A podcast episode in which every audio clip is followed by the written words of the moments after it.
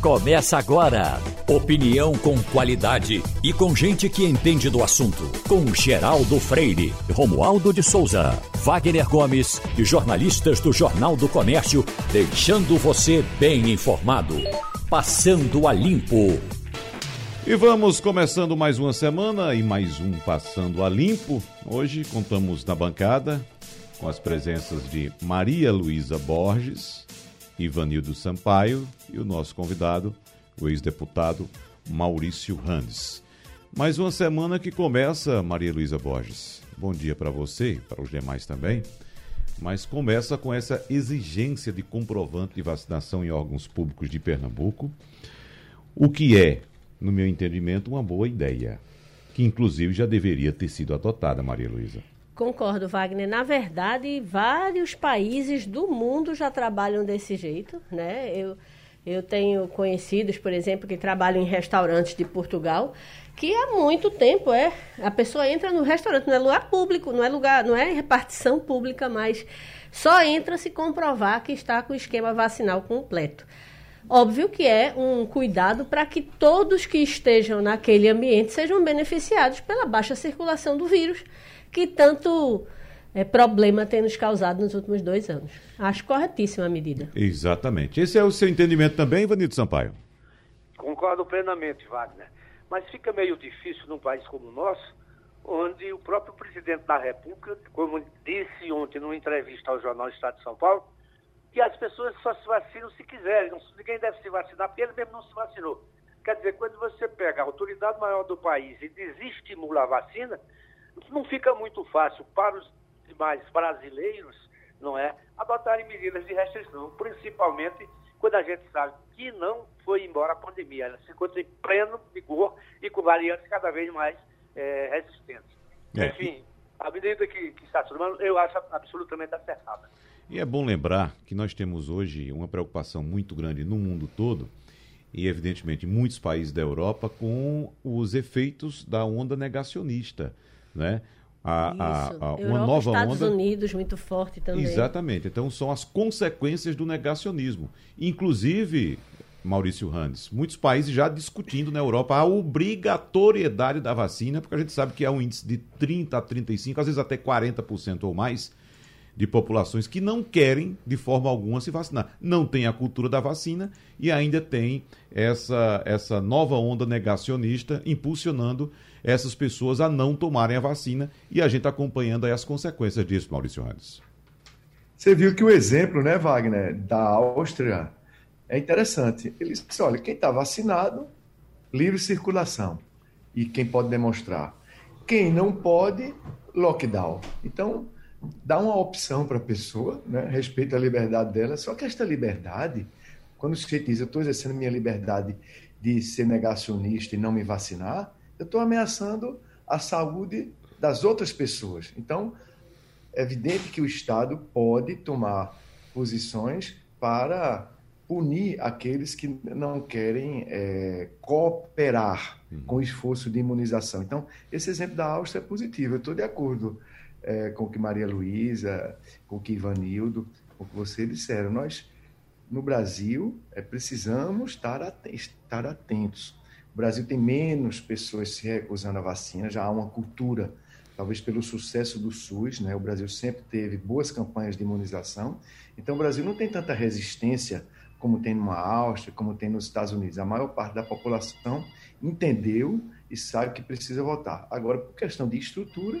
ainda tem esse percentual, esse percentual aí de 25% que precisa ser vacinado. Então, estou de acordo com essas medidas profiláticas, de exigir comprovação nos ambientes de aglomeração. E é positivo também o cancelamento das festas de Réveillon, uhum. porque estamos todos examinando como é que vai ser o comportamento dessa Omicron, essa nova cepa. Exatamente. Agora, em relação à exigência de vacinação, para entrar no país, aí a gente encontra um contrassenso, né, Randes? Porque, veja só, se a partir de hoje, eu, cidadão comum e qualquer outro cidadão, se quiser ter acesso a uma repartição pública, tem que comprovar a vacinação. Levar lá o comprovantezinho digital, ou cartãozinho mesmo de vacinação, comprovando que está vacinado.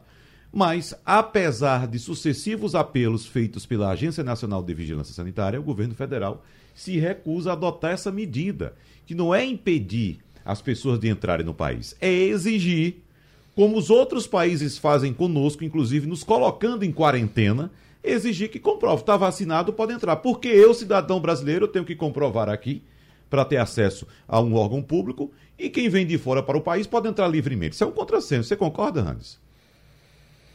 Concordo e acho que, inclusive, isso prejudica ainda mais a imagem do Brasil entre a grande parte da comunidade que quer que todos os países tomem os cuidados que devem ser tomados, né? Então, eu acho que isso é um contrassenso também. Maria Luísa? Veja, é absurdo que a gente tenha que provar que se vacina. A gente não consegue entrar em país nenhum se não tiver com a carteirinha lá, com o esquema vacinal completo. E a gente não exige a reciprocidade. Randes, que é um, um, um, homem do direito, sabe que é um princípio básico, né? Que você precisa ter reciprocidade nas relações internacionais. Então, se o brasileiro é exigido, é absolutamente natural que quem chegue também seja exigido é, comprovar que está com o esquema completo. Ou se submeter ao teste, né? Foi num teste desse que a, a gente descobriu a primeira caso da Omicron em São Paulo, né? Que o cara se submeteu ao teste aqui Isso. e ele estava vacinado, uhum. né? Provavelmente é um caso leve. É, até agora, claro que é muito cedo para dizer, até agora, o que se tem de indício é que a variante Omicron, embora mais contagiosa, os casos que ela tem produzido não são tantos casos graves, como foi no caso da variante é, Gama brasileira, da variante Delta indiana, mas é uma, é uma novidade, né? Esse vírus ele já, já nos deu muito susto, ele já nos provocou grandes tragédias né? humanitárias, econômicas é, qualquer vacilo com relação a ele, a gente vai estar tá sendo imprudente. Você está me lembrando que, além de Maurício Rand ser um homem do direito, é um homem internacional. É verdade. Eu acho, não sei se ele conhece a Oceania, mas eu sei que ele conhece muito bem a América do Norte, a Europa, a África, que inclusive é de onde está vindo essa, essa variante Omicron, e vem exatamente da África do Sul, que, digamos, é o país mais desenvolvido do continente, né, Hans? Opa, acho que fechou. Acho que tá mudo. Agora. Da parte, meu querido Wagner, eu vivi é, na região que eles chamam do Sahel. Uhum. Eu morei um tempo no Sudão e morei um tempo no Chad. Eu nunca vi tanta bagaceira, tanta, tanto esgoto, tanta pobreza. É de partir o coração. E fiquei cada vez mais solidário àquele povo, de onde o povo brasileiro vem, né? Mas o que, o que eu fico impressionado é que essa epidemia, eu pensava, com a lembrança que eu tinha do Chad, sobretudo, também eu tive na Mauritânia, tive ali pela Tunísia, no Marrocos, mas sobretudo Chad e Mauritânia, os mais pobres que eu visitei, eu achava que ia ser uma tragédia maior do que foi. Então, eu acho que nessa condição de adversidade, talvez aquelas pessoas que já vivem com muita exposição a todo tipo de vírus de bactéria tiveram mais imunidade. Eu achei que foi isso, porque aqueles países não têm estrutura para vacinar. E tanto é que as estatísticas de vacinação são muito baixas. É claro que eles sofreram muito com a Covid, mas sofreram menos do que eu antecipava, quando eu me lembrava das condições sanitárias em que aquelas populações vivem. Uhum. Só um, um acréscimo que eu faria. Na verdade, a África do Sul detectou, né? Mas muito provavelmente essa variante já estaria circulando naqueles países ali do sul da África é, e como no caso a África do Sul tem uma, uma vigilância sanitária, tem uma vigilância epidemiológica mais organizada do que toda essa situação crítica que o, o, o, o nosso amigo Randes testemunhou, é, ela detectou primeiro, porque dificilmente seria detectado em países como Botsuana, ou até como Randes citou, o Chad, que ficou, deixou ele impressionado com essa com o grau de miséria né, com que, uhum. ele, que ele viu. É. Algum destaque, Ivanildo Sampaio?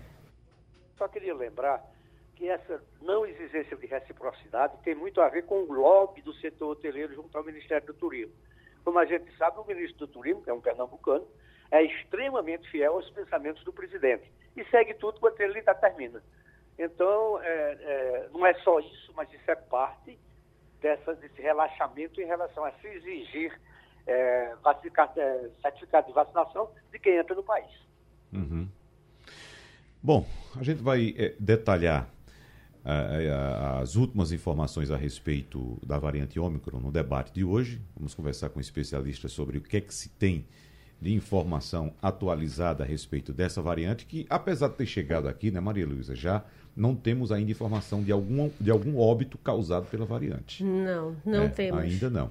E né? também está bem restrito a alguns lugares, geralmente de, de pacientes que vieram do continente africano. Né? Lá, a gente ainda não tem, provavelmente, é o que chamam da, da circulação local do vírus. Né? A Uhum. gente parece que até agora os casos são importados.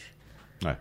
Bom, eu estou aqui com o jornal Estado de São Paulo, viu, Maurício Randes, com a informação principal apontando que hoje prefeitos deixaram de investir no Brasil 15 bilhões de reais em educação e agora tentam evitar punição.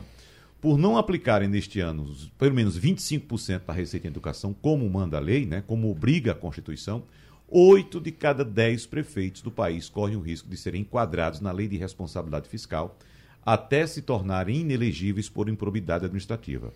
E há cerca de. Estamos hoje no dia ah, 6 de dezembro? É isso? 6 de dezembro? 6 de dezembro. Faltam 14 dias para. Não, 14 não, 24, 24. dias para acabar o ano. Os prefeitos estão apelando agora aos deputados por uma isenção de responsabilidade que, inclusive, já foi aprovada pelo Senado, Maurício Randes, matéria que você conhece muito bem. me chamou a atenção também. Eu estou aqui com o, o Estado de São Paulo também, a edição de hoje, né? É a manchete mesmo, até Isso. da edição impressa, né? Que a gente vem com o PDF, você viu também.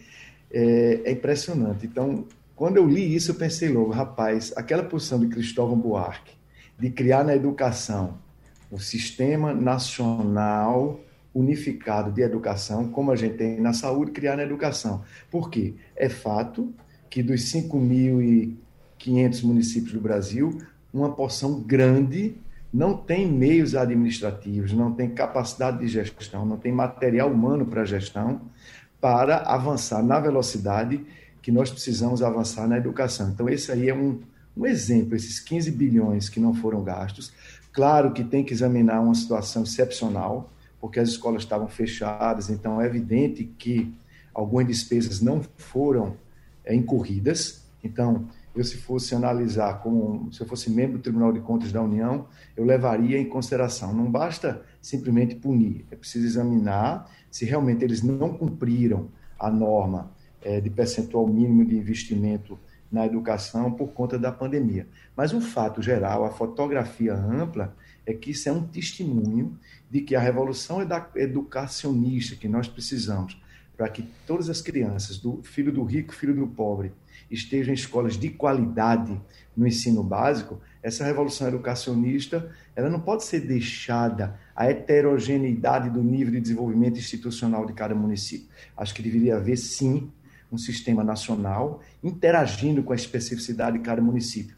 Mas a educação ela é grave demais, ela devia ser, sim, uma responsabilidade federal, no sistema nacional, como é na saúde, que integra os três entes federados, a União, o Estado e o município. Mas como a União tem mais, mais, mais recursos, que a Receita Tributária Brasileira é concentrada na União, esse sistema nacional unificado de educação aportaria mais recursos, mas não basta recursos, aportaria também a capacidade pedagógica, a capacidade de gestão. E essa, essa manchete aí, Wagner, me chamou a atenção demais, hoje, logo cedinho, quando eu abri o Estadão. Agora, Maria Luísa, eu duvido muito que um desses 80% dos prefeitos brasileiros que não cumpriram essa meta venha a ser punido. Né? Primeiro, estão alegando exatamente o que foi Pandemia. colocado por Maurício Randes, a pandemia.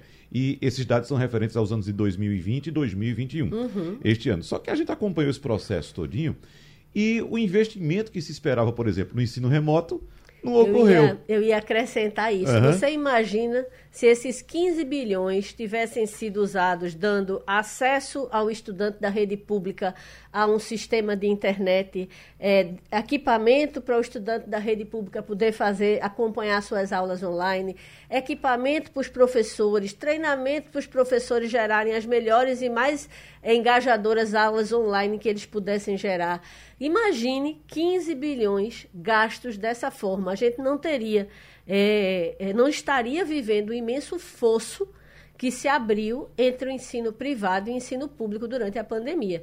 Não é à toa que você teve um Enem com 4 milhões a menos de inscritos, porque simplesmente os jovens das classes menos favorecidas, eles desistiram de estudar.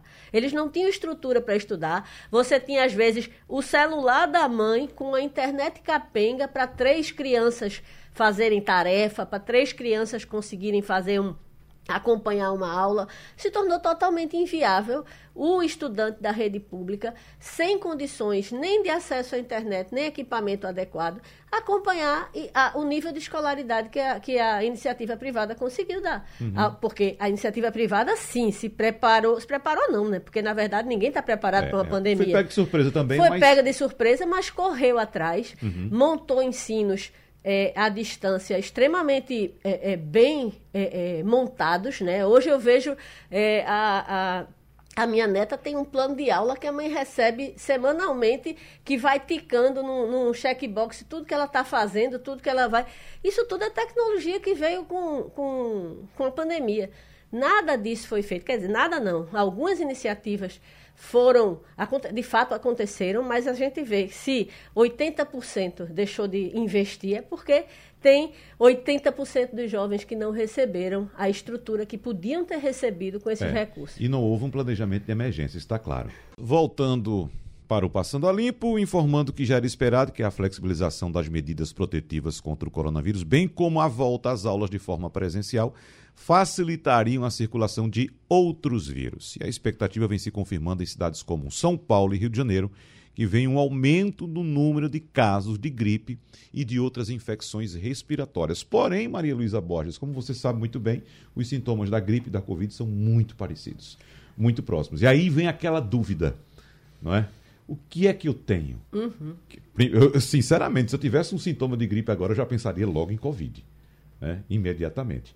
Mas vamos conversar a respeito desse assunto com o torrino laringologista Corinto Viana, porque essa dúvida começa a surgir cada vez mais frequente na cabeça das pessoas, doutor Corinto. O que fazer numa situação dessas? Bom dia. Bom dia, bom dia, Wagner. Bom dia a todos. Tudo bem?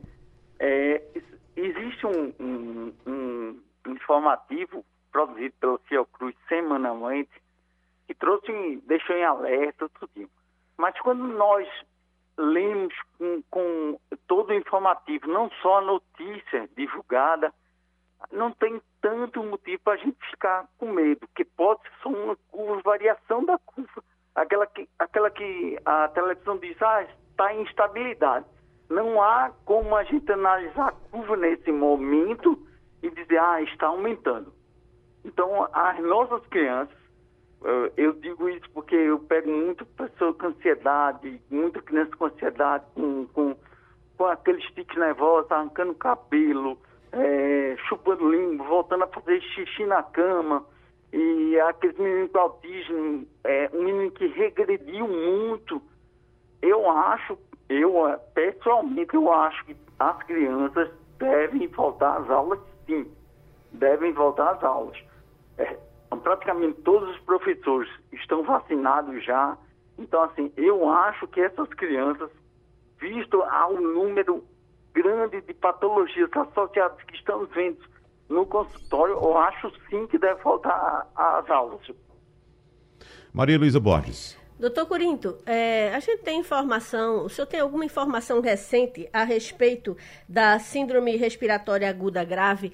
Aparentemente, a gente estava tendo um certo controle dos casos mais graves da Covid, o número de, de óbitos é, é, bem menor do que em meses anteriores. Como é que está o panorama agora? Bom, é, eu, o que eu estou falando é pelo, pelo, pelo informativo da Fiocruz o número da, da síndrome aguda grave nos idosos até aumentou um pouquinho essa semana passada, mas assim, a gente não sabe se isso vai se refletir no aumento é, considerável. Nas crianças, tem um, um leve decréscimo, mas você tem mais, teoricamente, mais internamento. Mas só que nas crianças você tem pelo vírus essencial respiratório, que é uma é uma coisa é, é pandêmica do, da, da, das crianças nessa época do ano. E os jovens, ele relacionou o aumento em relação, em relação ao coronavírus. Mas quando a gente analisa os dados, o aumento da curva não é significativo. Então, assim, nesse momento, realmente é um momento de cuidado, a gente tem que usar máscara, tem que fazer distanciamento social, mas não parece nenhum, ah, no momento, não parece nenhuma, nenhuma, nenhuma, nenhum momento para a gente ficar muito nervoso, muito ansiedade, nem fazer aquela cultura de, de como a gente estava no passado, todo mundo nervoso, todo mundo com medo de uma pessoa. Então, você chegava na frente de uma pessoa, já ficava com medo dela se ela ensaiasse que tossir, você já, já, já infartava praticamente. Eu acho que esse momento é um momento de precaução, de cuidado que a gente tem que ter. Claro que a gente não pode baixar a guarda, mas não é um momento de desespero da sociedade. Ivanildo Sampaio. Doutor Corinto, é, evidentemente que os casos de, de, de, Covid têm diminuído. A gente vê as estatísticas e não nota isso. Mas, no entanto, a gente não sabe como é que estão os casos de gripe. E gripe também mata. Eu pergunto ao senhor, não houve uma negligência do governo em relação aos programas de vacinação contra a gripe, não? Não, é, é, Ivanildo, é, houve, a vacinação da gripe houve normalmente. A divulgação da vacinação é que foi, é, teoricamente, minimizada porque todo mundo só pensava na vacina do Covid. Então, assim, você perguntar a gripe, muita gente nem, nem lembrava que tinha vacina da gripe. E do, tem dois que dizem, doutor, já estou quatro vezes vacinado, porque duas para Covid, um para reforço e outra para gripe. Mas, assim, eu, eu não, é, pelo menos eu assim, estou esquecendo a política, estou pensando só em saúde, eu não vejo isso como negligência do governo. Eu vejo isso com, com, como todo o olho, de, o olho de toda a população, pela, talvez pela própria mídia mesmo, é só pensando na Covid. A gente negligenciou um pouco a vacina da gripe. Deputado Maurício Randes, alguma questão para o doutor é, Corinto Viana? Perguntar, doutor Corinto, é, voltando sobre a, a Omicron.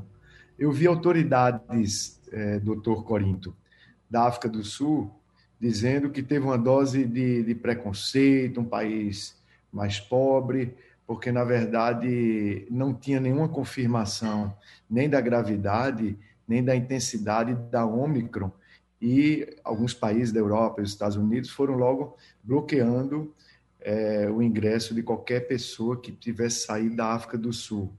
A minha pergunta é, do ponto de vista epidemiológico, como é que o senhor é, vê esta é, observação das autoridades sanitárias da África do Sul? Procede ou realmente é, tem um potencial de risco grande de ser uma variante muito poderosa? Eu acho que, que esse movimento que, que as autoridades dos Estados Unidos, da Europa, estão tomando com a África do Sul já devia ter sido tomado desde o ano passado, quando surgiu a, a epidemia na China. E não deixar o, o, o chinês de Wuhan irem para a Itália e, e ter o surto na Itália por causa disso. Graças a Deus, a variante Ômicron me parece, pelo que eu estou lendo nos trabalhos científicos, me parece mais leve, mais contaminante, mas mais leve. Então, trazendo menos repercussão na população. Agora, eu acho, de certa forma, certíssimo. Você barrar, não, não vamos contaminar, não vamos arriscar. Então, vamos segurar a população que vem do, do, do, dos países afetados. Eu acho perfeitamente é, é plausível isso num momento de pandemia mundial. Doutor Corinto Viana, muito obrigado pela sua participação aqui no Passando a Limpo. Um abraço para o senhor. Até a próxima, doutor. Obrigado. Boa, boa, bom dia. Bom dia. Bom, voltando para cá, não sei se vocês acompanharam, acredito que sim, no, no jornal Folha de São Paulo neste fim de semana, informações a respeito da distribuição de cisternas. Você viu essa informação, né, Maria Luísa? Não, eu pa passei. No interior. Pois é, tem uma equipe da Folha de São Paulo acompanhando, principalmente na região de Petrolina. Hum. Ah, e hoje, inclusive, tem repercussões ainda a matéria é chamada de Afrânio, que é a última cidade de Pernambuco, né? mostrando que a inauguração de uma cisterna de alvenaria nas terras de uma família de sertanejo no semiárido pernambucano era motivo de comemoração. Né? E a gente sabe muito bem como é que funciona esse procedimento. A chegada o, da água. É, o cerne da, da, da matéria dava conta de é, beneficiamento da população que estivesse, no caso, ao lado do poder público local. Ontem, a matéria trazia informações do secretário de Agricultura de, de Petrolina, que distribuía, que foi eleito vereador, que distribuía, segundo a matéria, a reportagem, as cisternas, aquela cisterna de polietileno, naquela, de um plástico azul, distribuía as cisternas de acordo com uh, uh, o voto. Então, se tivesse uma casa que tivesse na propaganda dele como vereador, recebia. Quem não tivesse votado nele não recebia as cisternas. Isso é uma prática que ocorre no interior do Brasil como um todo, não só no antes Nordeste. Antes era tijolo, Infelizmente. né? Era de alvenaria antes, né? Agora é essa cisterna de polietileno. Então, a matéria uh, repercute ainda hoje, dizendo que esse programa de cisternas foi desmontado, favorecendo o uso político tanto do programa quanto também de emendas. Mais um assunto aqui para Maurício Randes, que eu tenho certeza que acompanha essas informações. É, o total dessas emendas do relator geral do orçamento, as emendas secretas, não é, Wagner? É de 16,8 bilhões de reais. 16 bilhões. Para que o ouvinte do Passando a Limpo da Rádio Jornal compare o total do recurso necessário para o Auxílio Brasil de 400 reais para 17 milhões de famílias é algo como 86 bilhões. Só com as emendas do orçamento secreto, em que o relator geral recebe demandas e afirma o seu poder e o poder do governo ao conceder secretamente aos deputados que aceitarem as posições que eles estão impondo, podem indicar de obras nos seus municípios. Então, é o velho toma lá da cá, o uhum. velho clientelismo, o velho patrimonialismo do Estado brasileiro, em que é, alguns políticos distribuem é, medidas positivas com o recurso público. O Brasil inteiro hoje está dizendo ou acaba com o orçamento secreto, dando transparência, ou nós vamos virar a vida, vamos continuar sendo uma republiqueta, um país grande, complexo, mas com práticas administrativas, e políticas equivalentes a uma republiqueta. Essa matéria, Wagner, da Folha de São Paulo, lembrando ao ouvinte da Rádio Jornal, ela foi a principal manchete da Folha de São Paulo na edição do domingo. Então, todos os formadores de opinião, evidentemente, tomaram conhecimento de um retrato negativo, um retrato atrasado do ponto de vista republicano, de uma prática de gestão no interior de Pernambuco, lá em Petrolina, em que o líder do governo distribuía sem que sequer fossem identificadas as indicações, quem teria indicado as obras. Então, ele indicando para a sua região sem sequer ficar com o carimbo. E aí o jornalismo profissional investigativo da Folha de São Paulo fez essa matéria como a principal matéria da edição de domingo. Evidentemente, isso não é uma vergonha apenas para Pernambuco, porque isso ocorre no Brasil inteiro. Isso ocorre também no interior de São Paulo, no interior de Minas Gerais. Isso é uma vergonha para o Brasil. O Brasil tem que combater essas práticas de orçamento secreto, secreto, de pouca transparência e de seletividade nos benefícios. Uhum. Os recursos são públicos, os beneficiários com a cisterna têm que ser todos os cidadãos que precisam, não apenas aqueles que votam no partido do político que está intermediando o benefício com o dinheiro do público, não é Maria, com o dinheiro dele. Maria Luísa uma coisa você falou uma coisa importante, que isso não está só aqui e isso não é de agora. Eu acho que a gente vem convivendo de forma até muito ordeira, muito pacífica, como se fosse absolutamente normal, com esse tipo de política há muitos anos. Eu, eu, eu ousaria dizer, desde que Brasil é Brasil, que você tem visto os amigos sendo favorecidos. E aí, essa prática é que nos traz até o momento que a gente vive hoje, né? Que a gente não consegue dar a virada de chave, a gente não consegue se tornar cidadão. E, e basicamente é com a cisterna, é com o tijolo, é com a telha é com a compra de votos. A gente tem, tem convivido com, com é, eu não digo nem escândalos, mas a gente tem, tem tornado tão comum na nossa vida que a gente passa a aceitar como se fosse o natural da vida. Se fosse normal, é. né?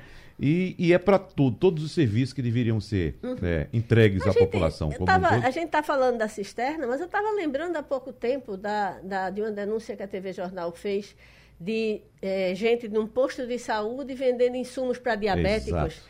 né? A, a, os insumos que deveriam ser uhum. é, é, distribuídos à população, um, um grupo estava negociando com aqueles um pouquinho menos uhum. pobres que podiam pagar por, um, por, um, por algo que é gratuito. É. Né? Enfim, é, é, é uma realidade que a gente eu quero crer que talvez ainda em vida eu consiga ver mudar, mas eu nasci nela e até este momento eu continuo sendo testemunha dela. E o que dirá dessa situação Ivanildo Sampaio, hein, Ivanildo? O Wagner, eu, eu acompanho essa história de construção de cisternas de postos amazônicos há muito tempo. Desde quando cheguei no Jornal do Comércio, em 1987. Já havia denúncias de corrupção nessa história de construir cisternas. E isso se alongou por muito tempo, inclusive foi aberto processo, foi aberto inquérito, que nunca fechou, você nunca puniu ninguém, e a, e a ladroeira continuou. Usaram muitos períodos de seca para inventar aqui construir sistema e desviar dinheiros públicos. É só pegar a coleção do Jornal do Comércio dos últimos 20 anos que você vai ver que praticamente a cada período de seca havia um projeto de deputado qual, de deputado tal e qual, e, e ninguém sabe onde o dinheiro, o dinheiro, entrava, porque as cisternas nunca foram construídas. Em alguns casos, nós chegamos a fotografar o material comprado e encostado, é, se perdendo, se estragando, sem mais nenhuma utilidade, no entanto, o gasto tinha sido feito. Quer dizer, denunciar a construção, a corrupção na construção de cisterna é uma coisa antiga. Providências aqui não são novas. Maria Luísa Borges, o que é que você gostaria de destacar do que você viu durante o fim de semana e o que está vendo agora no início dessa semana, que é a segunda semana, acredito, a segunda semana do último mês do ano. Exatamente. É é, veja só, eu acho que eu vou dar uma palhinha para um assunto que com certeza a gente vai retomar logo mais com a Eliane Cantanhede, uhum. que foi a passagem do, do ex-ministro, o ex-juiz Sérgio Moro pela cidade do Recife.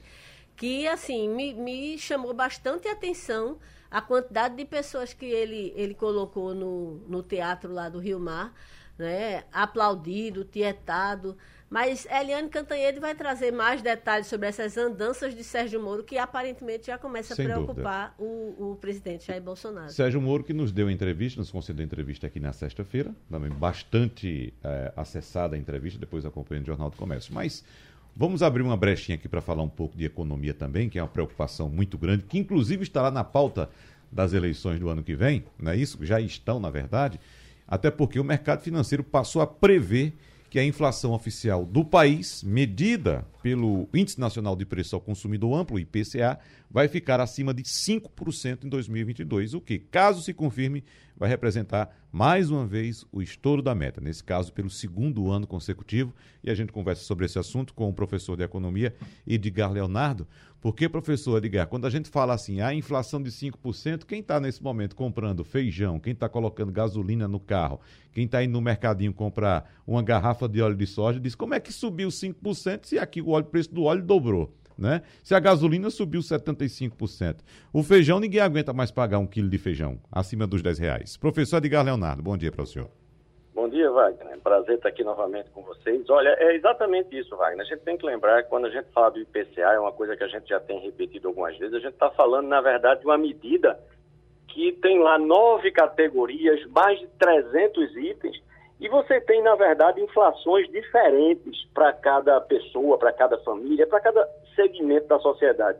E aí, de fato, Wagner, o grande problema da inflação é que ela, ela pune o cidadão de renda baixa, porque eh, a gente tem aí uma forte inflação de alimentos e também essa forte inflação de alimentos vai impactar é, é, é, na vida do trabalhador que gasta pelo menos no cidadão de baixa renda é, é, é, com alimentos e despesas com a casa 70% da sua renda. Né? Então o peso é muito grande, porque você tem alimentos, energia elétrica, aluguel, tudo isso subiu muito, Wagner. Uhum, é.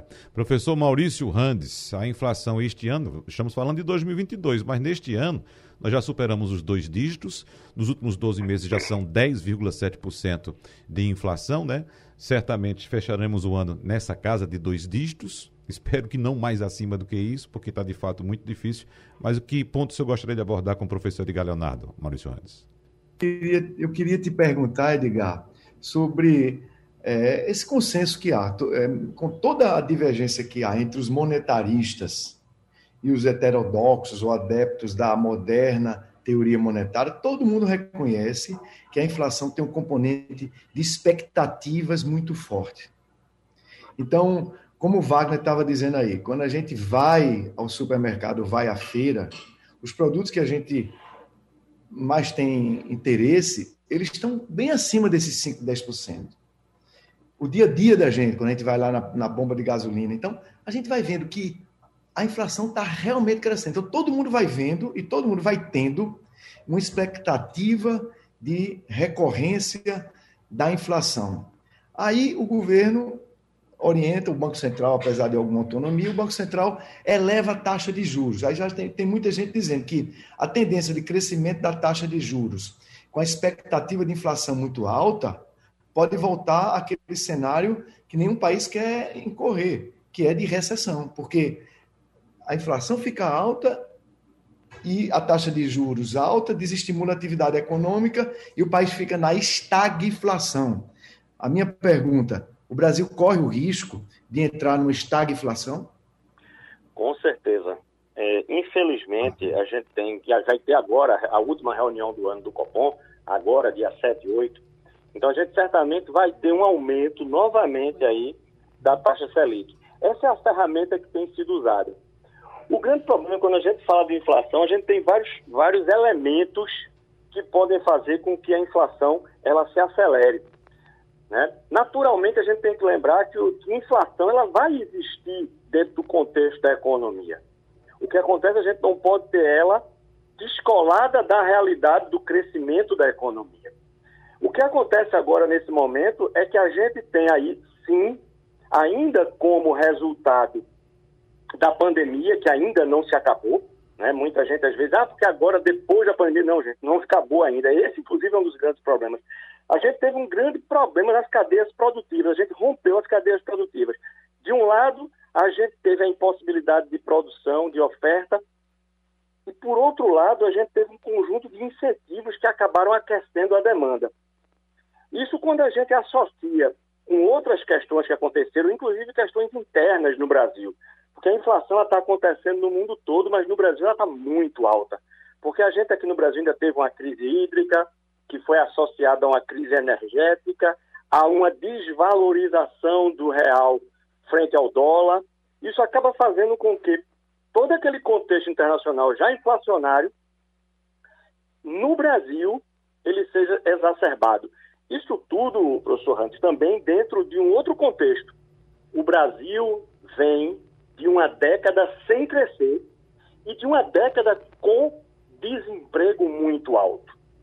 Isso associado à característica da economia brasileira de não responder rapidamente a, a, a, incentivos da economia com crescimento de emprego, por vários motivos que a gente já chegou a falar aqui, faz com que o Brasil realmente ele corra mais risco do que outros países que têm uma maior agilidade nesse sentido de se recuperar de crises, porque na verdade a gente vem de uma década de crise. Então, sim, é bem preocupante, sim, a gente ter ainda um processo inflacionário associado a um PIB que não apresenta tendência de crescimento importante e geração de emprego e renda.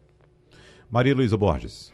Bom dia, professor. É, eu queria que o senhor fizesse um comentário a respeito da expectativa da mudança na poupança. A gente sabe que esta semana há, há uma expectativa de que a taxa Selic é, passe dos 9% e com isso é, a remuneração da poupança muda, né? Muda é, é, como é exatamente o, o, investimento mais popular do país, né? Embora continue perdendo da inflação, era bom que o senhor explicasse para o nosso ouvinte qual é a, como é que vai ficar sendo remunerada essa poupança quando a Selic superar o, o, um arco né, de 8,5 é, que deve ser superado essa semana?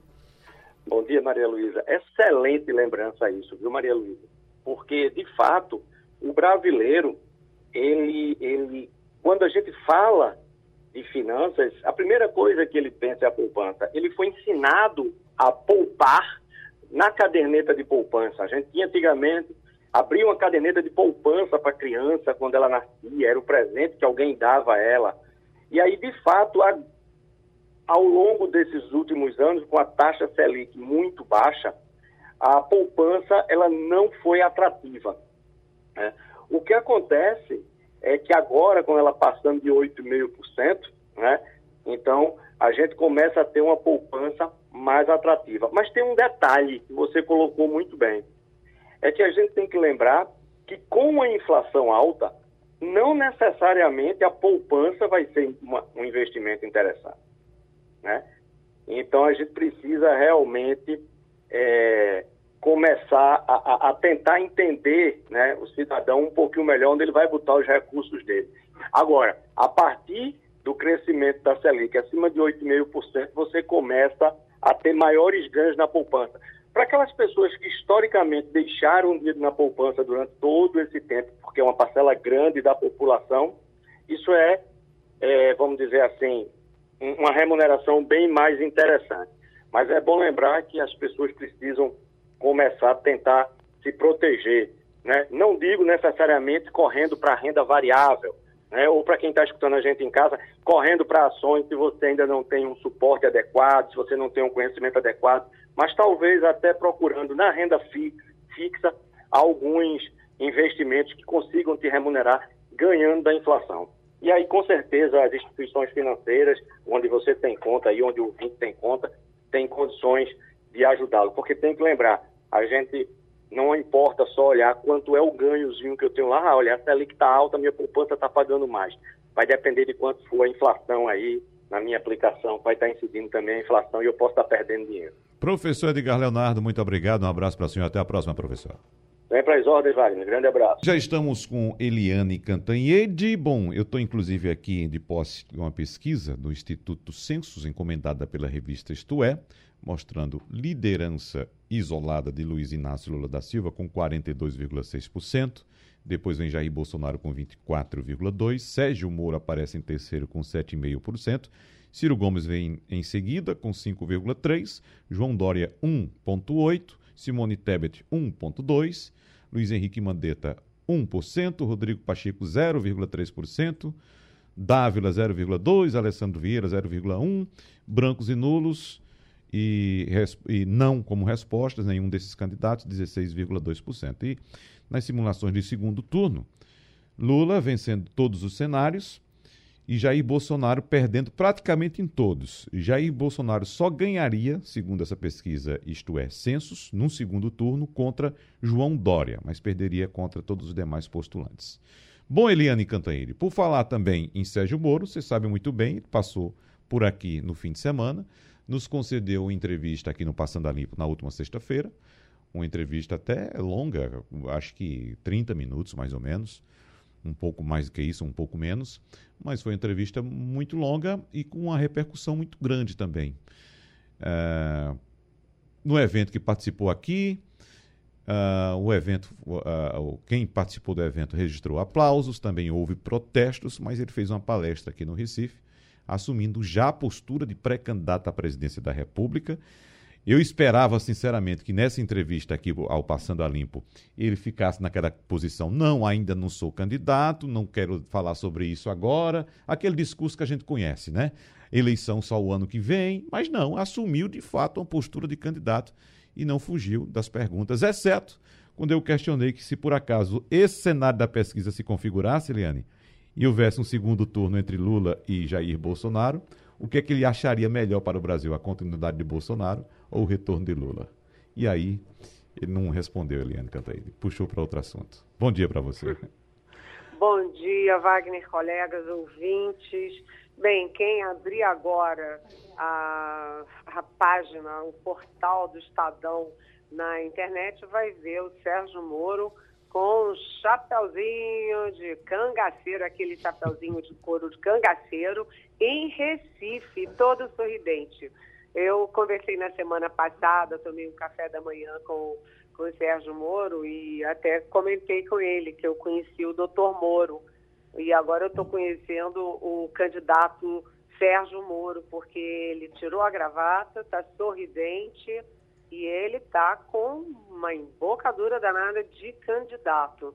Ele está parecendo outra pessoa. Ele aprendeu a sorrir, aprendeu a estar tá aprendendo a falar e e ele está muito, muito desenvolto, procurando todas, todos os setores que interessam a vida nacional.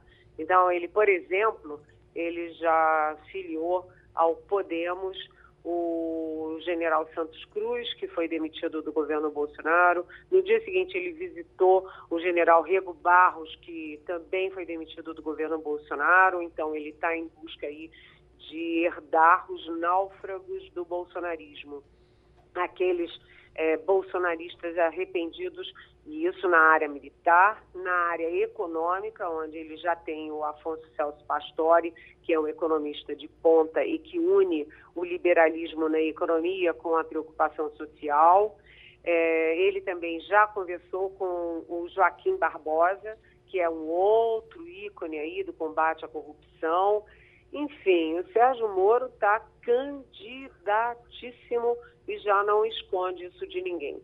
Essa pesquisa, Wagner, que você citou, é, confirma uh, a liderança do ex-presidente Lula, que a gente já sabia, confirma que Jair Bolsonaro está em um segundo lugar desconfortável, e a novidade dela em termos de tabuleiro é que o Sérgio Moro confirma que ele ultrapassa Ciro Gomes no terceiro lugar.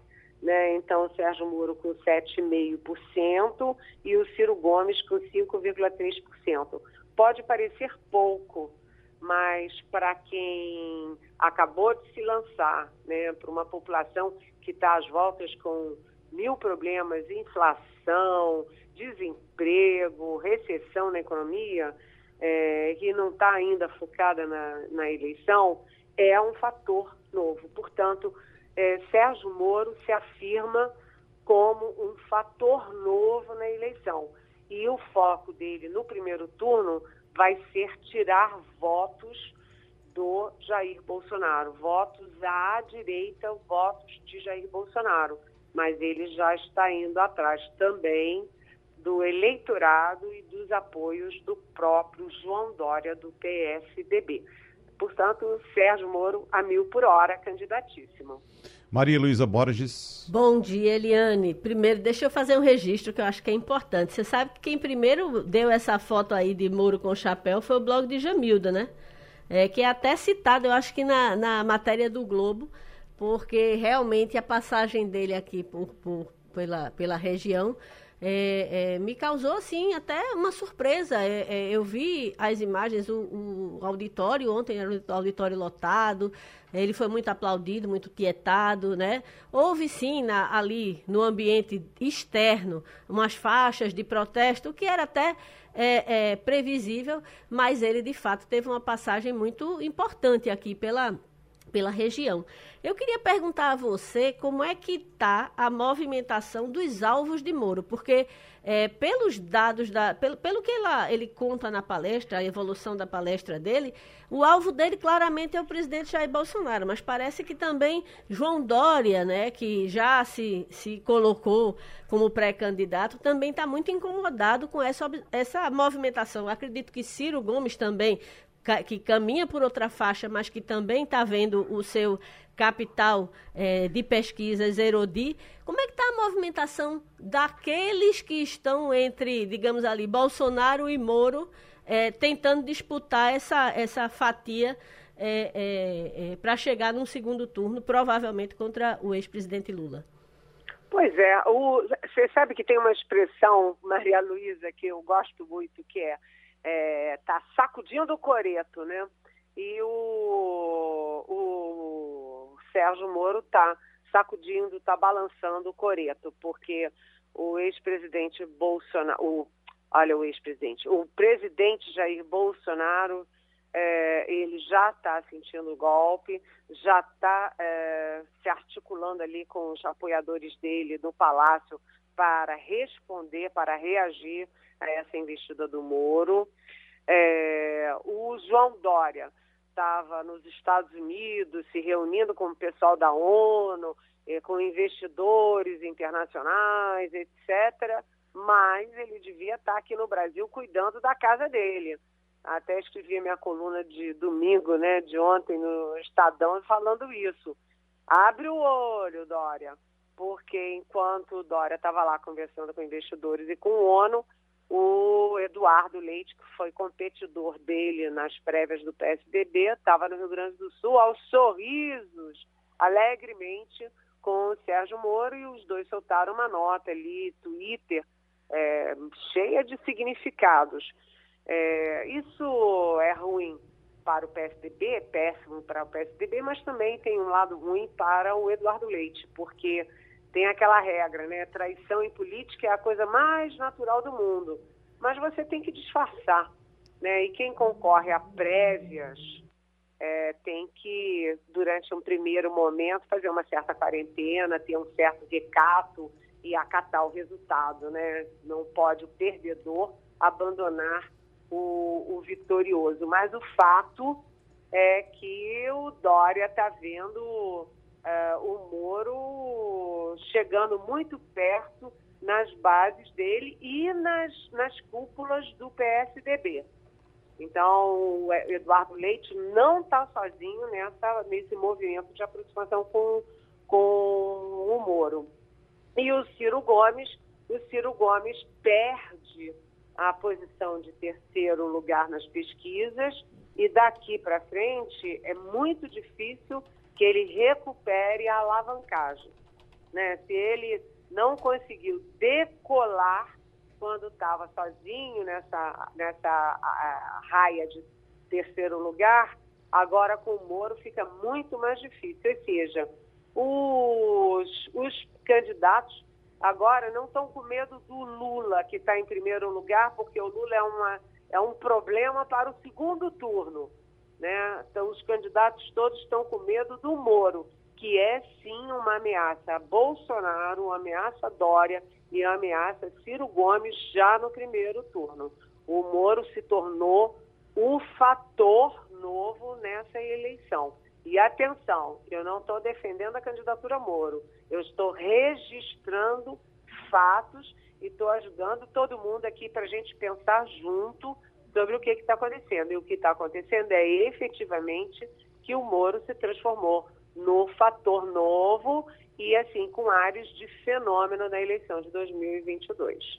Ivanildo Sampaio. Bom dia, Eliane. Eu li sua coluna ontem no Estadão. Eu pergunto a você, é, esse namoro de Eduardo Leite com o Sérgio Moro é visando o quê? A vice-presidência, enfim, o que é que ele ganharia com isso no momento como dois e o que é que o partido dele tem a ver com, com a candidatura de Moro, que são, pensam exatamente o oposto. Oi, é, bom dia, Ivanildo. Olha, deixa eu te dizer uma coisa, o PSDB está numa situação muito complicada porque o PSDB tem um histórico de divisões internas. O PSDB se uniu em 1994 98, quando apoiou o Fernando Henrique Cardoso, e o Fernando Henrique Cardoso ganhou em primeiro turno. Depois disso, o partido rachou em todas as eleições seguintes, conseguiu chegar ao segundo turno até uh, menos em 2018, mas chegou ao segundo turno dividido e partido dividido dá vitória ao adversário, e foi isso que aconteceu. Então, o PSDB chegou ao segundo turno e perdeu por divisões internas. Então, o Serra é, competiu duas vezes com partido dividido, o Alckmin competiu duas vezes com partido dividido, o Aécio Neves competiu com partido dividido. E agora o partido não está apenas dividido, está pulverizado porque o Eduardo Leite, que perde as prévias, já está aí aos sorrisos, todo feliz da vida com o Moro. O Tasso Gereissati, que é uma liderança importante lá do Ceará, ex-governador, ex-presidente nacional do PSDB, já namora é, a, quase abertamente a candidatura do Lula. Né? O Aécio Neves tá, é o principal líder ali informal da bancada do, do PSDB na Câmara, que já se já, já dá sinais de aproximação com Bolsonaro, ou seja, o futuro do PSDB é incerto e não sabido. Só para concluir, Fernando Henrique Cardoso e eh, José Serra andam de molho, ambos doentes, né? Fernando Henrique se recuperando, Serra numa eh, doente, enfim. E o PSDB, eh, enfim, se não se unir com em torno do Dória, o que está parecendo improvável, o PSDB tende a virar uma página virada da história brasileira. Eliane Cantanhede, hoje nós temos no Passando a Limpa a participação também do ex-deputado Maurício Randes, que fica à vontade agora para perguntar a você. Pois não, Maurício?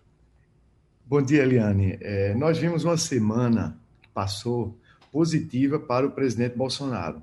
Ele obteve do Senado um cheque em branco, com espaço fiscal, recursos para gastar com muita discricionariedade de 106 bilhões de reais. Anunciou, portanto, e aprovou o Auxílio Brasil de 400 reais. Já se fala que ele vai vir, o presidente Bolsonaro, com um grande programa para limpar o nome de devedores, renegociar a dívida de devedores que chegam a 50, 60 milhões de brasileiros. Então, ele está com muito instrumento para obter alguma recuperação na sua aceitação popular, é o que dizem muitos analistas. Por outro lado, esta semana que passou e essa que já que vem, o Sérgio Moro teve aqui, foi muito bem acolhido ontem lá no Rio Mar, aqui no Recife, nós temos uma ascensão de Sérgio Moro. Então, a minha pergunta primeira é: você acha que Sérgio Moro vai ter fôlego para ultrapassar Sérgio Moro? Ou que Sérgio Moro vai ter fôlego para ultrapassar o presidente Bolsonaro, mesmo o presidente Bolsonaro com essa força do clientelismo, com 106 bilhões de reais de espaço fiscal para gastar em políticas de apelo popular muito grande. Pergunta um. E pergunta dois, se a pulverização é, desse campo anti-Lula, que se dá com candidaturas como a de, de Sérgio Moro, a de Bolsonaro, a de Dória, e até com menos ênfase a de Ciro Gomes, se esta pulverização, ao lado do movimento que Lula está fazendo ao centro, ao conversar seriamente com Geraldo Alckmin, que poderia compor sua chapa na condição de vice-presidente.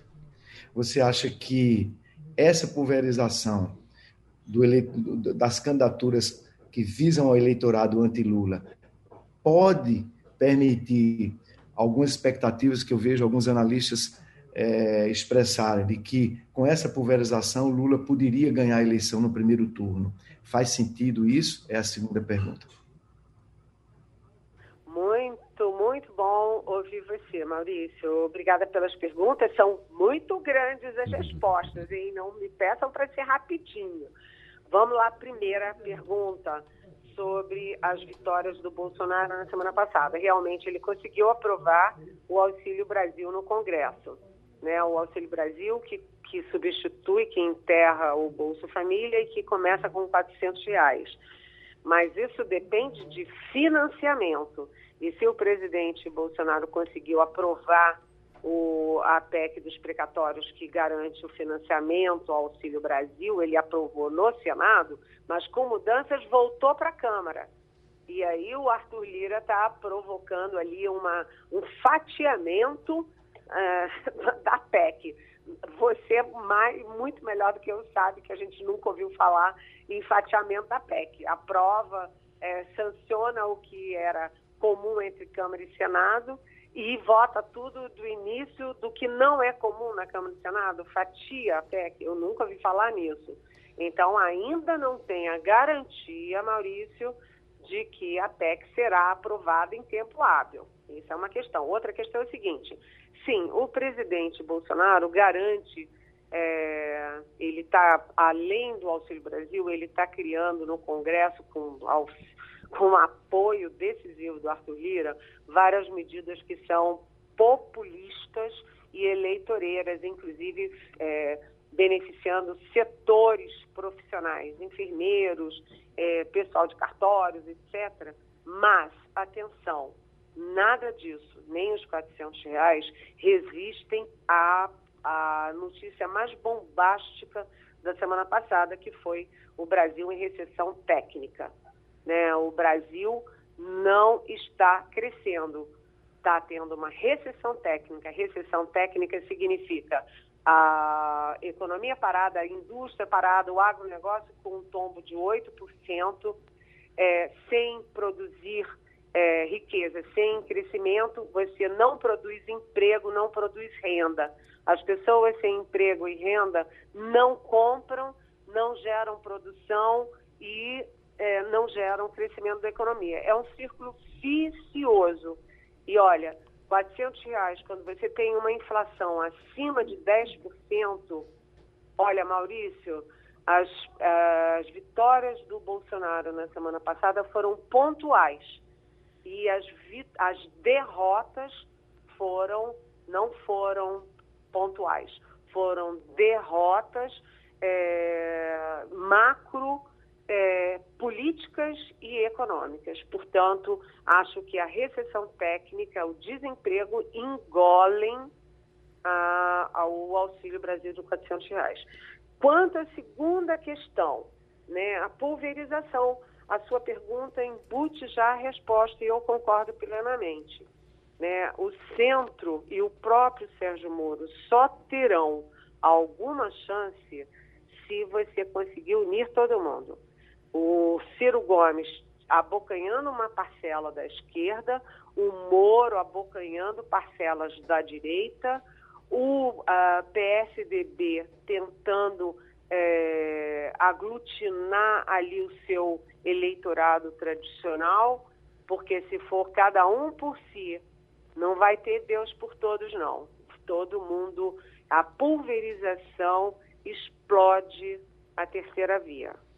Eliane Cantanhede, eu vou pedir agora uma resposta rapidinha, mas só vou pedir, nosso tempo já estourou, só vou pedir porque o assunto é muito sério, Eliane. Uh, a gente sabe muito bem que quando Sérgio Moro pediu demissão do cargo de ministro da Justiça, saiu acusando o, eh, o, presidente Bolsonaro de interferência na Polícia Federal. E nós acompanhamos semana passada mudanças fundamentais, sensíveis na estrutura da Polícia Federal, Maria Lu, é, Eliane Cantanhede, e é um assunto bastante grave. Presidente Jair Bolsonaro é investigado pelo Supremo Tribunal Federal por ingerência política na Polícia Federal né? E a gente está vendo várias, mais de 10 mudanças é, na Polícia Federal em cargos chaves e por coincidência ou não, todas elas vinculadas a casos que envolvem o presidente, a família do presidente ou ministros e líderes do presidente. E em Pernambuco mesmo, a superintendente é, da Polícia Federal, a Carla Patrícia, caiu e exatamente quando ela estava investigando, fazendo uma operação, uma investigação que atingia o líder do governo no Senado, Fernando Bezerra. E é assim com todos os que caíram. Eu conversei com o diretor-geral da Polícia Federal no fim de semana, doutor Paulo Maiorino, e ele negou qualquer ingerência política, disse que nunca recebeu pedido nenhum do presidente Bolsonaro para intervir politicamente na Polícia Federal. Mas a gente lembra que o próprio ministro da Justiça, Anderson Torres, é delegado de carreira da Polícia Federal e é ele quem está, no fundo, mandando na corporação. Isso é gravíssimo. Nós precisamos de uma Polícia Federal independente, com autonomia e com poder de decisão. Eliane Cantanhede, muito obrigado, um abraço para você e até a próxima, Eliane. Um abraço. Até, abração. Bom, nosso tempo já se esgotou.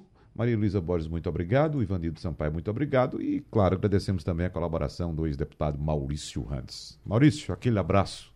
Até a próxima. Um abração. Tchau. E terminou Passando a Limpo. Você ouviu opinião com qualidade e com gente que entende do assunto. Passando a limpo.